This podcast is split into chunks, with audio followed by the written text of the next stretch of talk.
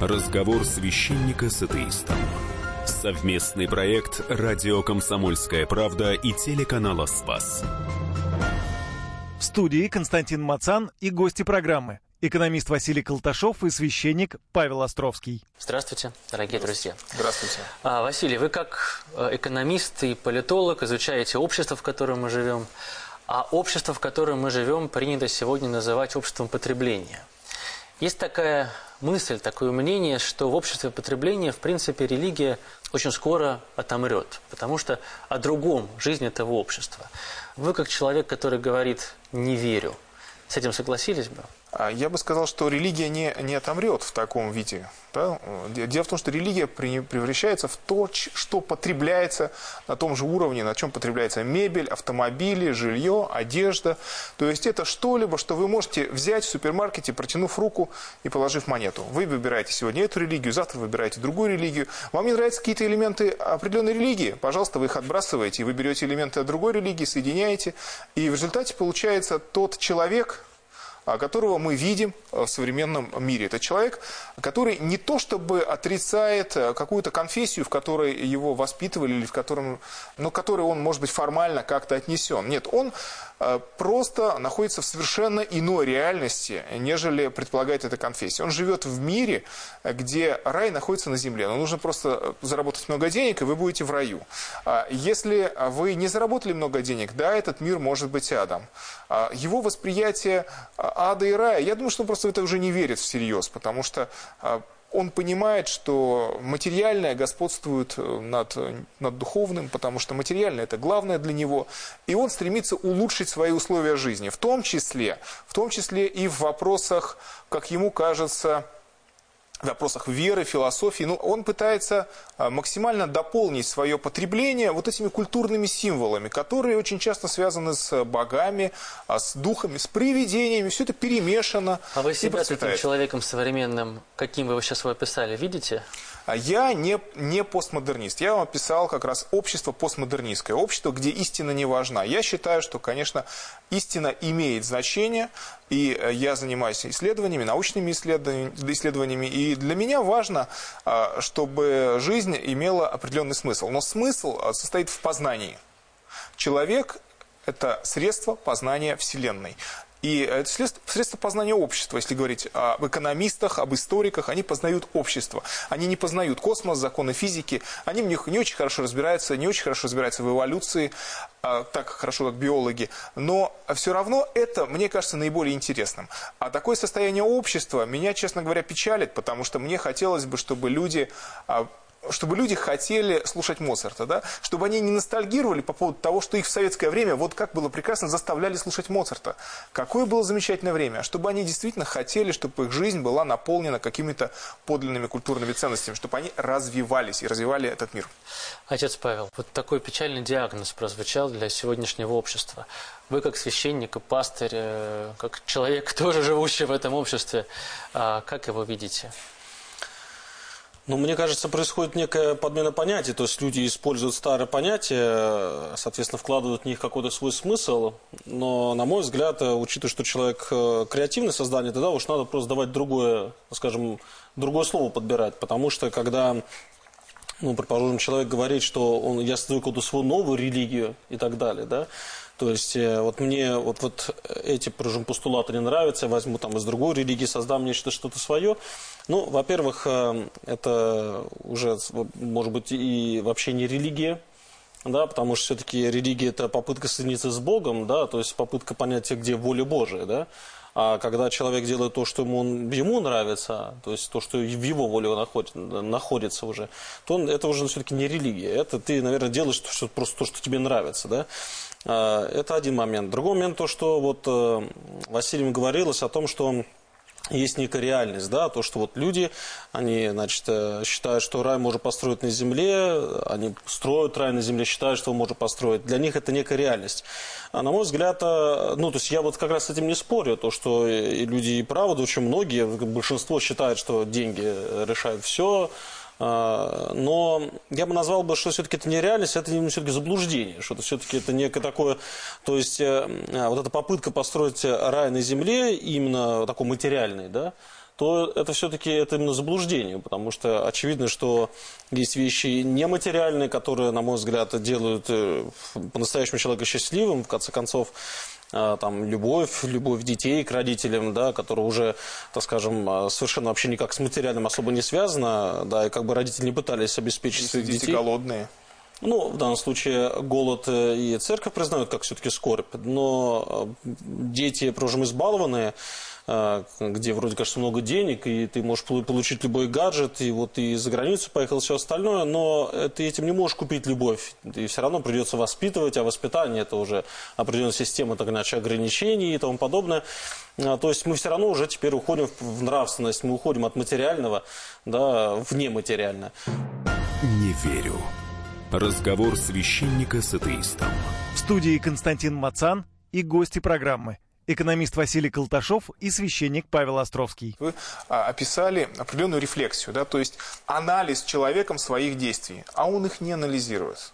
Он их не анализирует, он просто живет в этой реальности. Он не задумывается о том, что он там смешивает в своей голове 56 религий. Он об этом вообще не думает. Он считает себя христианином, мусульманином, ну, кем угодно можете считать, иудаистом. Есть люди церковные, осознанно церковные, осознанно мусульмане, осознанно иудеи, Это очень, очень маленькая группа все-таки. Основная масса населения живет в совершенно другой реальности. Это не атеизм и это не традиционная религия. А вы, кстати, где себя вот на этой шкале находите? Вы атеист? Я, конечно, атеист, да. Ну, я не воинствующий атеист, но я скорее пытающийся понять, да, понять общество, в котором мы живем, и постараться его улучшить, потому что э, мне кажется, что та социальная и экономическая конструкция, в которой мы находимся, она на самом деле не дает нам возможность на самом деле попасть в рай на земле. Потому что я бы, честно говоря, хотел, чтобы мы все попали в рай на земле.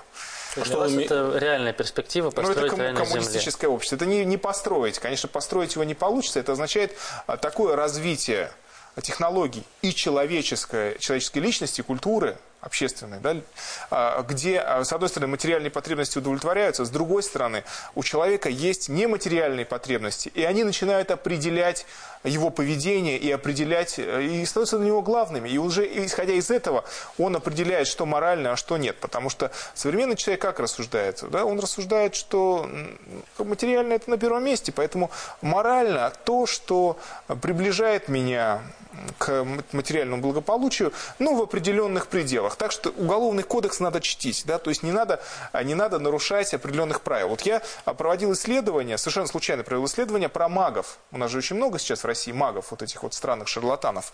Есть несколько интересных правил. Одно из правил состоит в том, что не надо нарушать уголовный кодекс. Можно регистрироваться как индивидуальный предприниматель, который оказывает сервисные услуги непонятные какие-то, да, а, а на самом деле просто является шарлатаном, получающим деньги, и очень неплохие, там сотни тысяч рублей в месяц, может быть, и больше. И эти, этот, эти люди, они а, как раз оказываются нужны вот этой массе, да, потому что они не спорят. Вот они не спорят, они не говорят, что вот этот апостол был первым, а этот апостол был второй. Если, если человеку хочется, чтобы Будда присутствовал а, в христианстве, пожалуйста, за ваши деньги любые изменения в любой конфессии. Мы к теме магии обязательно вернемся, это очень интересная тема, но я хотел бы, чтобы отец Павел э, прокомментировал и как-то тоже высказался об этой самой идее построения рая на земле. Что об этом говорит церковь? Ну, дело в том, что рай, как религиозное понятие, это место, где человек общается с Богом. Поэтому, опять же, здесь тогда не нужно подбирать слово «рай». Да, назвать это, правда, там, светлым будущим каким-нибудь и так далее. Слово «рай» здесь уже ни при чем. Потому что мир, а, по нашей вере, христианском, мир уже встретил все время с Богом, когда он воплотился и распял его. Да, не принял, да. А, и, и если мы говорим про рай вот, в религиозном понимании, то очевидно, что хоть само по себе материальное не является само по себе грехом, то есть, скажем, еда таким грехом не является, но чревоугодие, оно является грехом. И, соответственно, человек, который потакает а, вот именно в данном случае именно это телесное страсти, то он в каком-то смысле если попроще так сказать, он закрывает себе возможность духовного, духовного роста. Продолжение разговора экономиста Василия Колташова и священника Павла Островского через несколько минут. Не верю. Разговор священника с атеистом. Здравствуйте, я Татьяна Навка, олимпийская чемпионка по фигурному катанию. Слушайте радио «Комсомольская правда».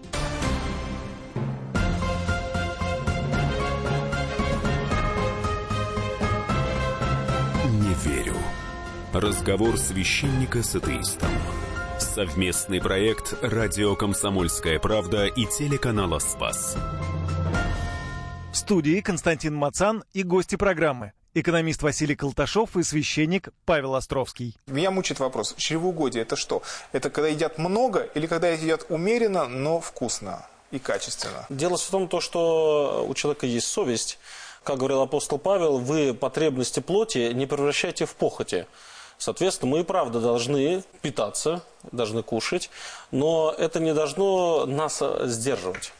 Вот когда человек, собственно, он не он контролирует еду, а еда контролирует человека, то, соответственно, это уже чревоугодие. Он перестает угождать Богу, а начинает угождать чреву своему. И в этом случае тогда он, э, так скажем, идет вниз, а не вверх. То есть надо контролировать себя. Безусловно, это, это на самом деле не, не так не так-то легко сделать, э, по той причине, что вроде кажется, ничего страшного не будет, если я съем лишний йогурт. Но по факту ты вдруг понимаешь, что ты в очередной раз э, настолько угодил своему чреву, что уже не молиться не можешь, ничего не можешь делать. Но просто получается, что чревоугодие это еще и курение, и алкоголизм, наркомания, так получается? Ну, в определенном смысле это, не, это можно а, адресовать, потому что чревоугодие, но не, вот наркоманию не буду здесь брать, наркомания то здесь там пос, последствия гораздо более там деструктивного уже поведения начинается и так далее. Но очевидно, все то, что человека сдерживает, там чашечка даже кофе, без которой ты уже не можешь жить, в том числе и сигарета. В каком смысле сигарет тоже может нести к чревоугодию, к разновидности чревоугодия. Спасибо, очень интересно. Я рекомендую всем, кто отдыхает в Греции или ездит туда, посетить археологический музей в Салониках. Там есть потрясающие гробницы первых христиан. Просто потрясающая роспись гробниц первых христиан. И там мы видим, как христиане представляли себе рай в четвертом, в пятом, в шестом веках нашей эры. А, это не общение с Богом, вообще не общение с Богом. Это просто еда. То есть люди представляли себе его очень утилитарно, что они там впервые в жизни наедятся. Это представление о рае, а я думаю, что в тот момент завоевало множество сердец, потому что времена были непростые. Современному человеку беседы с Богом, со святыми, как вариант рая, неинтересны. Честно вам скажу, неинтересны. Вы так обобщаете широко именно. Да, я обобщаю. То есть вообще. А, современному обывателю, да, вот э, не, я, я полагаю, что может быть вот э, приверженцам вашей конфессии это может быть интересно, но я, честно говоря, не представляю себе, что там может быть такого ценного, что человек хотел бы э, сейчас. Если ему не интересно сейчас смотреть качественное, хорошее кино, он не разбирается. Неинтересно читать книги, неинтересно слушать классическую музыку. Вообще неинтересно слушать философов, этих экономистов каких-то слушать тоже неинтересно, вообще неинтересно, понимаете? То о каком более, вы, вы же предполагаете, что все-таки Бог это более высокий уровень а, компетенции, да? Вот как, как, о каком общении с Богом может идти речь? Вот этим душам неинтересно, просто неинтересно. Но а, материальными вопросами их тоже в рай не заманишь. То есть, если им сейчас сказать, что, а, ребята, вы знаете, в раю будут, будет вот большие хлеба, рыба, и ветчина. Они скажут, знаете, э, ветчины нам и тут хватает. То есть, в принципе, на ветчину мы заработать Они можем. Скажут, я, я понял, рай это магазин за углом. Рай это супермаркет. Вот. И рай здесь. Проблема в том, что у вас просто не, не набирается достаточно денег. Или набирается достаточно денег. И тогда уже человек чувствует себя ну не то чтобы счастливым, а скорее удовлетворенным, потому что его потребности минимальны. А для того, чтобы люди хотели какого-то другого рая на земле, а, или другого рая вот вообще в ином мире, если такое представить себе возможно, то это должны быть другие люди, понимаете? Это должны быть люди, которые а, имеют более широкие интересы, которые хотят жить в более свободном обществе, которые не хотят делать карьеру любой ценой, и которые на самом деле служат своему делу, занимаются любимым делом, любят какое-то дело в этой жизни и отдаются ему, и им это нравится. Вспоминается один из героев Стругацких э, романа «Понедельник начинается в субботу», который выводил э, человека, удовлетворенного желудочно. И там Абсолютно. были другие стадии человека, удовлетворенного. Не верю. Разговор священника с атеистом. В студии Константин Мацан и гости программы экономист Василий Колташов и священник Павел Островский. Очень я сомневаюсь, э, там, что великомученик Георгий Победоносец Э, будучи большим военачальником, очень красивым внешне, любим в армии, любим императором, богатый человек, э, отрекается всего. Или вспомнить можно Фивийский легион, 6600 воинов, все до одного были казнены за христианскую веру. Легионеры не бедные все-таки люди, не бедные люди. Понимаете, Это- вы называете цифры 6 тысяч. Там. Дело в том, что легионы тогда больше тысячи человек не насчитывали. В процессе третьего века произошло расщепление легионов на когорты. когорты получили название легионов. Это было там 500 тысяч человек. Ну, Поэтому, конечно, Филийский регион, в данном случае я исхожу из православной энциклопедии, даже если представить, что там, я, э, я вот в данном То есть случае я говорю о не, не- неточности сведений и по Константину, и по всем этим. То есть весь историки бы Слушай, моментально мы- мы- нашли... Отец Павел мысль закончит свою. Я просто Да, имею в виду то, что извините. как бы там ни было, мученики-то они были, и явно э, шли, я думаю, они не, не за куском хлеба и не за килограмм колбасы, это однозначно, да. Э, И что касаемо э, рая, да, вот перечисляли, что вот можно, а, так скажем, столько сегодня, сегодня интересного получить, да, и там и кинематограф, и театр, и там искусство, и философия, и там э, кто кому нравится экономика, и там биология. Но э, мне кажется, что в этом вообще как такового счастья нету. Потому что все, что связано с счастьем, мне кажется, как раз находится в такой сфере, которая не, несколько неописуемая. То есть сложно выразить словами, потому что, э, ну вот сегодня уж так получилось, вот в студии, здесь никто не видит, сидит моя жена, да. Ну так вот поразмышляю, могу, вот я не очень могу понять, за что я ее люблю. Однозначно я ее люблю. Почитайте Эриха Фрома «Искусство любить», где он говорит А, я- о продуктивной, непродуктивной я- любви я и вообще а выдвигает на первый план гуманистическое понимание любви. Мне, как ни странно, э, Ну, кто-то же должен был проанализировать любовь как явление. Для- Если для хотите меня, разобраться. Для, для меня Фром не будет являться таким глобальным авторитетом по той причине, что я э, человек верующий и любовь понимаю именно как э, некое, некое такое странное, не, не земное переживание, потому что я закончу по поводу любви к жене, что это и как бы, если там подходить по-человечески, я понимаю, что жена не самый красивый человек, я понимаю, что в мире, что она не самый умный человек Вы в зачем мире. это говорите сейчас? Нет, У вас жена в я- студии. Потому что как раз я ее люблю, и она меня любит. Я, я С этим по, не шутят. По земному, я по земному, по-человечески понимаю, что я могу найти, в принципе, в мире можно найти женщину, которая будет умнее там, или образованнее и так далее. Но это все никак не связано с любовью, как с своим счастьем. Это некий, все-таки это некий дар. Дар, дар от Бога. Как знаете, говорю, в одном классе могут э, учиться там 10 лет ребята, но влюбиться друг в друга в 11 классе. Непонятно почему. Да? Гормоны, я, я вас Ну, уверяю. я, я, я, я, я, конечно, понимаю то, что да, сам простой. 50 годам влюбиться соседи по подъезду друг в сложно, да. друга. Не, сам, сам, не, сам простой, конечно, объяснить это чисто таким физиологическим, но ведь мы знаем, как раз, ну, я, я не говорю про обычную влюбленность, да, когда ребята постречались, а потом разошлись. Я говорю про, про настоящие семьи, которые потом Потому что складываются. любовь – это отношения. Но вот вы сказали про счастье. Дени Дидро дал определение счастья, которое актуально по сей день. Он сказал, это в энциклопедии есть французского 18 века, счастье – это состояние, которое хочется продлять бесконечно. И счастье, конечно, оно для каждого человека разное. Там для Эйнштейна счастье было заниматься физикой и отдаваться себя, пол- отдавать просто всю, все свои душевные силы этому делу. Ну, а когда принадлежность к христианству избавляла от гонений, а гонения были очень жесткие, и пылали библиотеки, и закрывались бани, и закрывались э, больницы, храмы Асклепия, где лечили людей, где впервые была опробована а, система разделения больных и здоровых, разделения по разным болезням. Например, а, храм Асклепия на Пелопоннесе, руины которого можно видеть там а, как раз недалеко от Эпидавра он находится.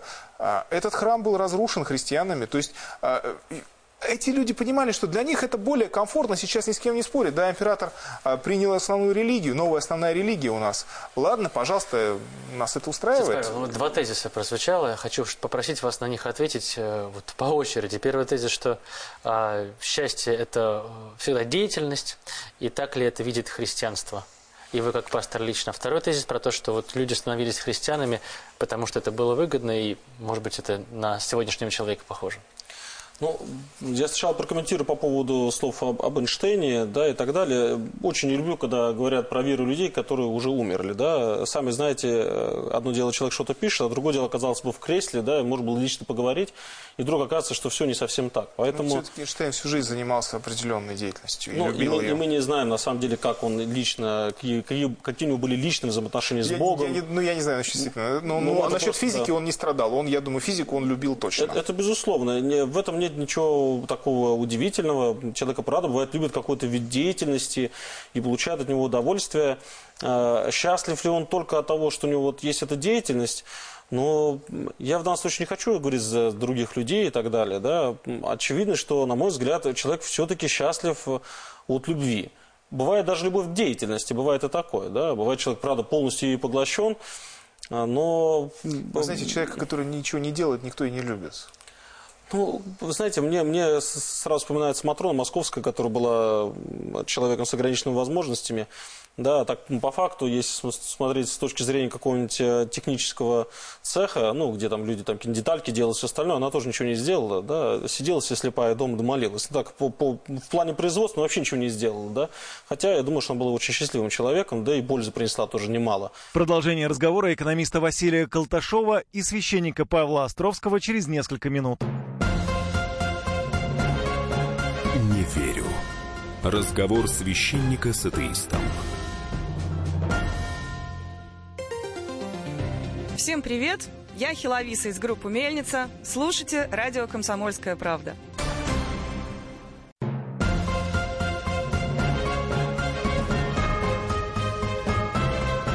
Не верю. Разговор священника с атеистом. Совместный проект «Радио Комсомольская правда» и телеканала «Спас». Студии Константин Мацан и гости программы экономист Василий Колташов и священник Павел Островский. Христиан стало массовым, потому что э, стало выгодно быть христианином. Меня, честно, и, всегда и умиляло, как о христианах э, говорят люди, не знающие христианской жизни. Это, это ну, историю-то знающие.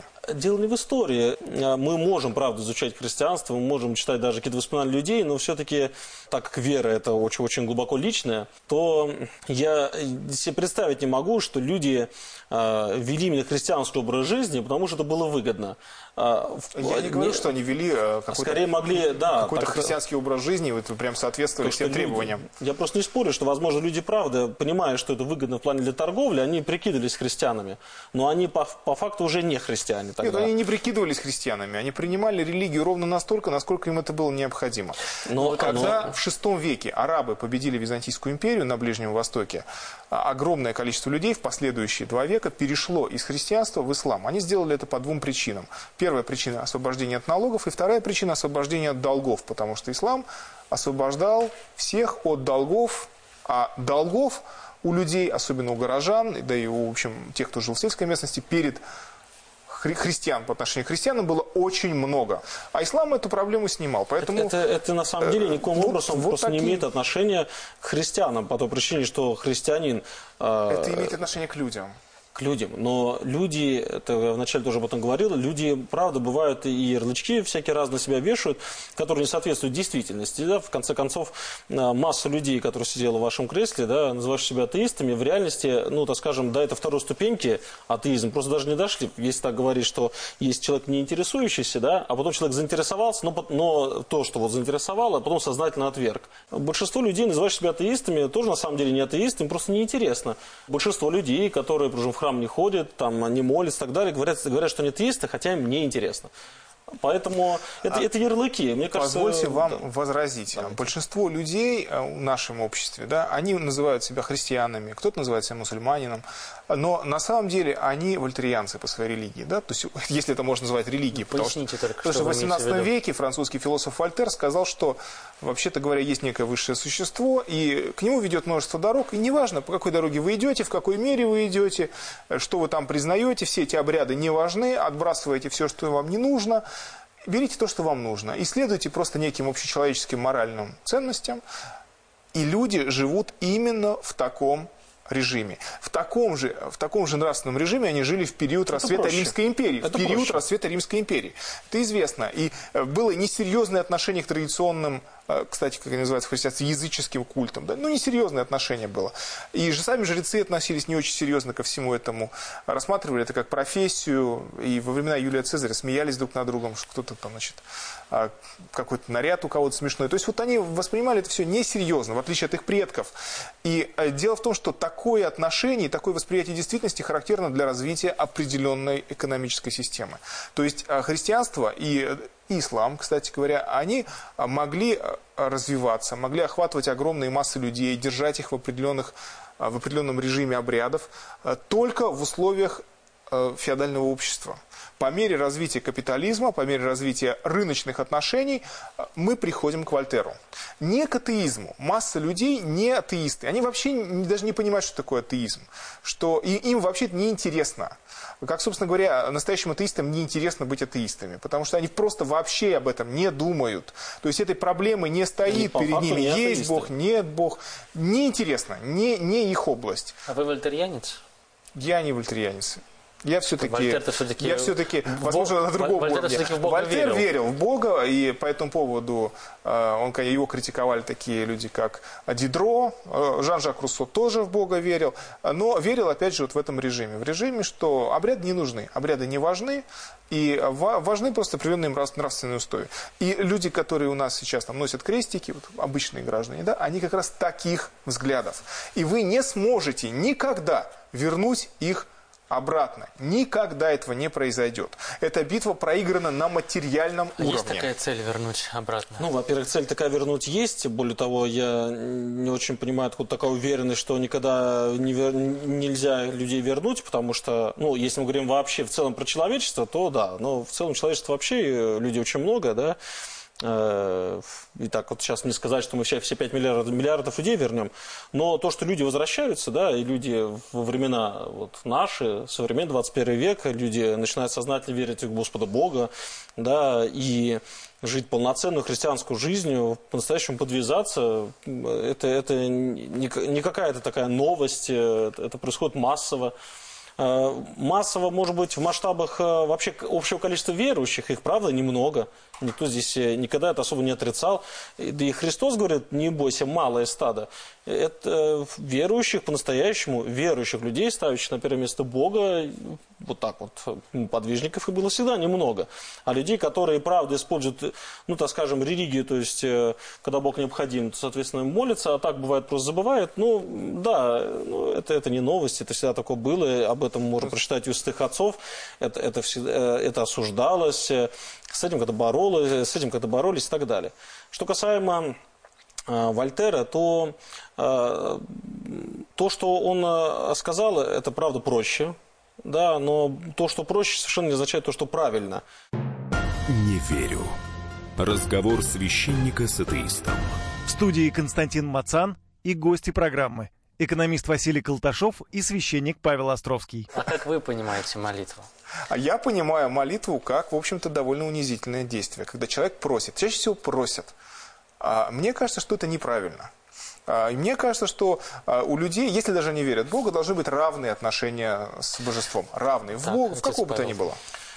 Ну, во-первых, э, я э, ну, скажу это, может быть, лишь бы только Василий не обижался на меня. Мне кажется, все-таки унизительным для нас является, когда мы рассуждаем на разные темы, э, так скажем, э, глубоко в них при этом не погружаясь. Все-таки, мне кажется, честно, честно, было бы это, предположим, если человек занимается биологией, ему оставаться в области биологии, да, и до тех пор, пока он уже не изучил какой-то предмет, не, не, не начинать о нем разговаривать. Потому что все-таки моли, молитва для христиан, да, молитва есть благодарственная, да, мы Бога благодарим. Это самая главная наша молитва, которая есть, называется Божественная литургия, Евхаристия, благодарение. Благодарение, у нас есть прославление Бога. Да, мы бывает Бога, мы просим прощения за грехи наши. Это, наверное, вторая по, так скажем, по, по как у нас слово, чтобы часто было, да? Ну, частоте. по частоте, да, по частоте молитва. Вторая. Да, конечно, бывает, что люди просят, ну, например, человек заболел и просит Бога там помощи принести там какие-то либо скорби, там, когда дети заболели и так далее. Такое то, безусловно, я не буду говорить то, что нас православные христиане Бога о чем-то там не просит. Ну, мне Но- кажется, они ради этого и верят в него. Вот тут вся и суть, что нет. Потому что вот Это я... может быть для вас. Вы понимаете, как? Я, э, как, А знаете, ну, вот есть такой принцип, рыбак рыбака видит издалека. Очевидно, что люди общаются с теми, с кем у них есть что-то общее. Это очевидно, да? То есть... Ну, э, Рыбак рыбака – это экономическое понятие. Дайте отец Павел закончить все-таки А, свою мысль. Ну, да. э, в данном случае как бы я общаюсь с теми людьми, которые, так скажем, разделяют мое, мое мировоззрение, то есть с христианами. Это не какое-то что-то такое эксклюзивное, что у меня какое-то особое мировоззрение. Это оно вполне себе обычное для всех христиан. Я верю в Господа Иисуса Христа. да, я, так скажем, а, переживаю общение с ним, да, я чувствую его помощь, соответственно, а, мне даже сложно об этом говорить, потому что э, я понимаю, как это может звучать со стороны, да, вот, не случайно а, апостол Павел сказал, что наша вера для эллинов – это соблазн, безумие для Иудеям соблазн, эллинам да, безумие. для иудеев соблазн, для эллинов безумие. То есть это, безусловно, может как-то Ну, странно это- это- звучит. нет, это не странно звучит. Для эллинов действительно безумие. Конечно. Потому что это абсолютно Но нерациональное поведение, нерациональное отношение с Богом. Дело в том, что э, Ну, отношения, Богом, отношения, отношения там, там, где есть любовь, это всегда нерационально. Э, в конце концов, э, любовь э, связана с жертвой, так или иначе. И когда, когда я, предположим, по-настоящему, если я приведу на простом примере, если я по-настоящему люблю жену и, приходя вечером домой, вижу, что еда не готова, то если я по-настоящему люблю жену, то я иду готовить еду сам, думая, то, что жена на самом деле просто очень сильно устала. Это будет настоящая любовь. А, И это не рационально. Рационально, ну, конечно, не брать лопату сразу в руки, да. Рационально это подойти там, к жене, спросить, узнать. Если она скажет, что я там забыла, рационально ей сделать а, вот, там, мягкое замечание, объяснить, что я работал столько-то часов, ты работал столько часов. Ну, правда, э, далеко на этой рациональности не уедешь в браке. Вот. Но Ну, не- Госплан справлял, справлялся с такой формой рациональности. Но вот такое понимание молитвы, как именно факта а, близости общения с Богом, который, как мы слышали от отца Павла, далеко не всегда предполагает просьбу, прошение. А, Как вы на это реагируете? Вот вам вам такое понимание молитвы понятно? Ну, мне кажется странным. Мне кажется это странным, да, потому что а, я, в принципе, представляю себе античную философию, и я представляю себе, что сказал Вольтер, я как раз его цитировал, а, а, нуждается ли э, высшее существо, да, мы признаем, что оно, допустим, признаем, что оно одно, их там не пять, не шесть, не двенадцать, одно, да, или, или сколько бы их ни было, в какой-то благодарности. Вот давайте- я думаю, что вот- это вот- абсолютно, вот это абсолютно очень- это сотрясание очень- воздуха. Это очень справедливый вопрос. А Богу нужны наши молитвы? Или они нам нужны? Или человеку? Вот как тут в том, быть? что, наверное, сначала надо задать вопрос, нужны ли вообще мы Богу тогда, а потом уже говорить о молитвах. Если представить, что Бог нас создал, э, ну, так вот, э, раскидал какие-то физические законы, потом, значит, а- отстранился, и мы как-то сами все появились, то, конечно, я думаю, что Бог-то даже и не слышит, ну, если представить, что он может слышать. Да ему некогда да, просто. Да, ему просто вообще все равно, конечно. Но в этом вся и суть, то, что христиане, они верят, то, что Бог э, относится к нам, ну, как к своим детям. Да, и э, Бог показал уже свою любовь, воплотившись сам, а, да, не переставая быть Богом, живя человеком среди нас, э, умер за нас, то есть он показал, что он, мы ему, то есть ему совершенно не все равно на нас, это раз, то есть он нас по-настоящему любит, он хочет, э, не, что такое вот спасение, да, то есть он хочет, чтобы мы перестали мучиться от собственных грехов, чтобы мы перестали мучиться, чтобы мы блаженствовали, для этого все, все сделано. И когда мы Бога за это благодарим, то а, Богу приятно то, что мы благодарны, а не в смысле того, что мы просто начитали какое-то там количество молитв. То есть, когда мои дети приносят мне, предположим, а, на день рождения, один ребенок а, фигурку слепил из пластилина, третий ребенок из моих штанов вырезал, значит, что-нибудь другое, да, и третий, значит, из занавески или любимой маминой, это самый главный будет подарок, да, там, и третью фигурку, то а, мне сами все вот эти произведения искусства вообще не нужны. Но мне приятно, да, то, что дети меня любят. Продолжение разговора экономиста Василия Колташова и священника Павла Островского через несколько минут. Не верю. Разговор священника с атеистом. Я Светлана Хоркина, двукратная олимпийская чемпионка по спортивной гимнастике. Друзья, слушайте радио «Комсомольская правда».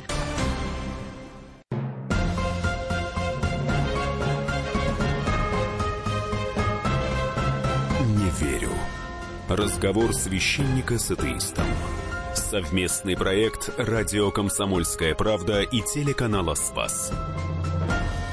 В студии Константин Мацан и гости программы. Экономист Василий Колташов и священник Павел Островский. С христианской точки зрения разница между магией и религией а в чем принципиальная состоит? Ну, принципиальная разница в том, что когда человек приходит э, к волшебнице, Когда Обычно человек... они говорят, я хочу хорошо выглядящие, ухоженные женщины средних лет, которые не могут найти себе мужчин, которые были бы не пьющие, а, прилично, прилично себя ведущие, воспитанные, образованные, хорошо зарабатывающие, а, обаятельные, очаровательные, и они за, с этим идут к волшебницам. То есть а, да. это как бы 80% всех заказов. Да, ну, на самом деле, я, конечно, более разбираюсь, конечно, в магии, чем Василий, потому что, конечно, основной, основной конечно, поток людей, это, конечно, не, не за женихами, он то, это, это составляет определенные не, ну, там, может быть, доходов. А, в основании, может, меня да. сглазили, не попадается. Да, ну, понятно, понятно, что основная, это у человека там проблемы с работой, да. Ну, в общем, суть не в этом. Суть э, заключается в следующем общем, я не виноват. Это магический да, подход. Это, а когда человек приходит все-таки к Богу, да, если мы говорим именно к Богу, что человек приходит, да, с тем, то, что все, кранты, я понял, что дальше так не могу,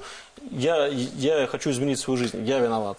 В этом это глобальные, совершенно разные, разные подходы. Да? Один религиозный, я виноват, и другой, это, собственно, где кто-то виноват, кто-то злазил, кто-то порча. Опять же, не могу найти жениха, потому что все мужики ну, понятно кто, да, то есть мужиков нормальных не осталось.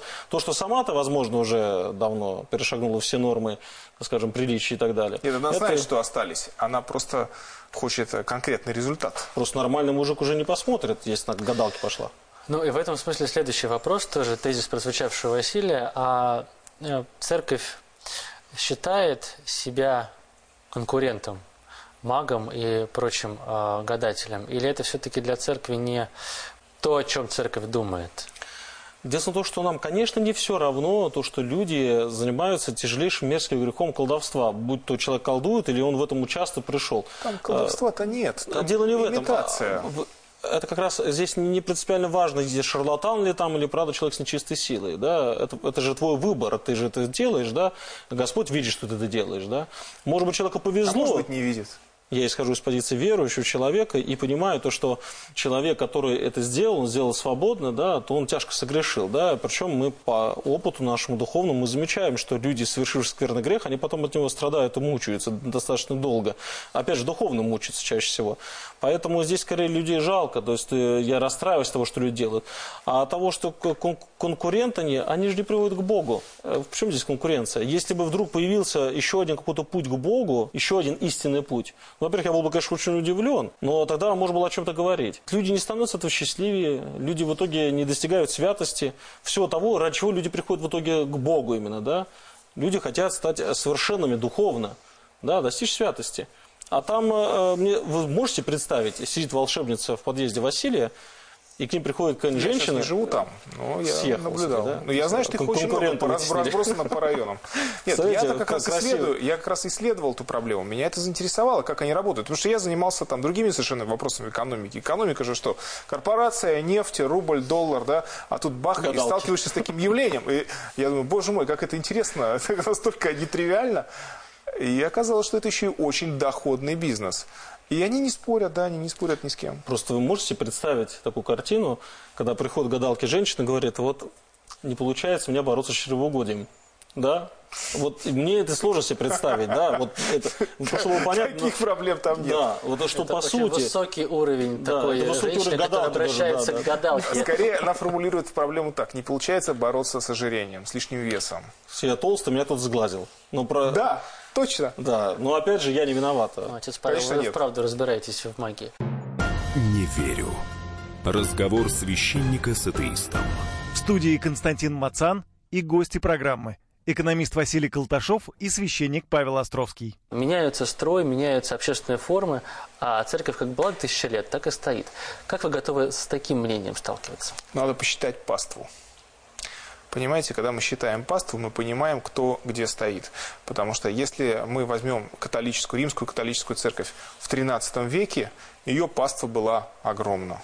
Если мы возьмем римскую католическую церковь сейчас в Европе, в той же самой Европе, мы увидим, что ну, она очень сильно сократилась, эта паства, и нет шансов на ее увеличение, по крайней мере, в Европе. Если где-то позиции сохранили, в основном это Южная Америка. А, но в Европе все потеряли. И э, с другой стороны, ведь был протестантизм, был, было вот это вот э, очень, очень специфическое восстание против католической церкви. Я не буду здесь говорить про роскошь, а про, про очень интересные э, развлечения римских пап в в 16-15 веках. А, но было отрицание церкви еще и потому, что люди хотели служить своей профессии. То есть протестантизм ведь возводит на первый план как раз э, дело человека. То есть, чтобы он трудился, его труд является признаком того, что он, возможно, спасен. А в католической церкви, в реальной католической церкви 15 века, э, и священники, и многие верующие, они вели очень-очень свободную жизнь. Вы сейчас не совсем на мой вопрос отвечаете. Вот а, тезис о том, что меняются э, общественные формации, а церковь как как, ну, она, теряет, как, она теряет как позиции. Посмотрите, вот у нас, у нас была советская эпоха, и коммунистическая партия Советского Союза насчитывала 19 миллионов человек. Потом Советского Союза не стало, и партия сократилась ну, там, до нескольких сот тысяч человек, а потом и совсем растворилась постепенно. Растворяется сейчас. И э, то же самое, когда исчезает естественная историческая среда для существования определенной организации, в том числе и церкви, эта организация теряет позиции необратимо. А, она может вернуть себе многие позиции, но для этого она должна реформироваться. Точно так же католическая церковь в 16 веке в ответ на реформацию провела собственную реформу и изменилась, адаптировалась, стала себя меньше индульгенций продавать. Отец Павел, что Меньше раздражать, кстати говоря, распущенностью публику. Ну, э, попытка реформировать православную церковь э, – это не новость. Э, можно вспомнить обновленческий раскол. Обновленцы очень хотели реформировать. В итоге храмы пустые, обновленцы ушли, да, а православная церковь осталась.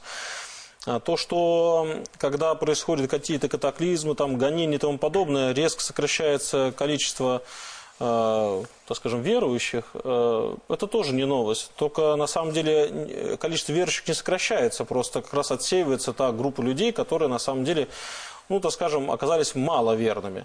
Есть известный анекдот, когда в советское времена заходит э, чекист с карабином да, в храм, начинает стрелять в воздух, говорит, сейчас я буду всех верующих стрелять. Да? Народ разбегается, остается там несколько бабушек, он ставит карабин к стене, говорит, ну хоть с верующими помолюсь. Да? Очевидно, что э, испытания выявляют, выявляют э, реальных верующих. Причем я хочу сказать, что дело даже не в гонениях. Э, если вспомню Блаженного Августина, который говорил, что благоденствие является самым тяжелым испытанием для верующего, это был IV век благоденствие является самым тяжелым испытанием для верующих. То есть именно когда в IV тебя... веке с благоденствием было очень сложно. Ну, это было легко у блаженного Августина как раз. Благоденствие, у него все было нормально с этим. Но имея в виду то, что когда у тебя все хорошо, у тебя много денег, у тебя вроде как бы, так скажем, все удовольствие, вот в этот момент сохранить верность Богу очень-очень э, непросто, да, потому что надо оставаться невысокомерным, надо оставаться, значит, э, нищелюбивым и тому подобное. Это непросто. И когда благодействие в целом по стране, то не, не совсем различишь, на самом деле, кто верующий, кто неверующий. Все одинаково крестятся, одинаково молятся и так далее. А, произошло, произошло какое-то событие, и оно, так скажем, как зерна отплевело, все-все отделились. Но я не думаю, что э, стоит как-то удивляться тому, что количество верующих становится меньше, потому что э, мне даже, знаете, как несколько об этом страшно говорить, э, потому что это всегда в церкви считали, что конец света близок. Да, это во все времена это было такое некое ощущение. Но э, вспоминая слова Спасителя, что когда приду на землю, найду ли веру на земле, и учитывая э, то, как описывал апостол Павел в послании к Тимофею «Последние дни», где он дал очень подробную оценку общества, там, там столько дается четких определений – вплоть, вплоть до того такого необычного определения, там, что будут люди стремиться к знаниям, но при этом будут все равно невеждами в вере. Да? Ну, это есть, он мог видеть и в своей эпохе. Люди стремились это к знаниям, безусловно, но это текст, совершенно не интересовались это, религией. Это безусловно. Это текст, он, он был адресован конкретному человеку, это никто не сомневается в этом, но он все-таки пишет про последние времена. Ну, да, последние времена говорит, должны были последний... в первом веке нашей эры настать. Я понимаю. Апостол Павел все равно не знал, что в итоге будет, и так мы считаем, что Дух Святой все-таки вещал через апостолов, то текст казался очень пророческим. Апостол Павел не знал даже, насколько он казался пророческим, но он сказал, что в последние дни будет. Это он это не, не писал про настоящее время. И поэтому, когда я наблюдаю, например, сегодня, я, я понимаю то, что оно все это сбывается. Оно может и, и это последнее время длиться и довольно долго, и века два, но количество верующих реально, оно будет сокращаться.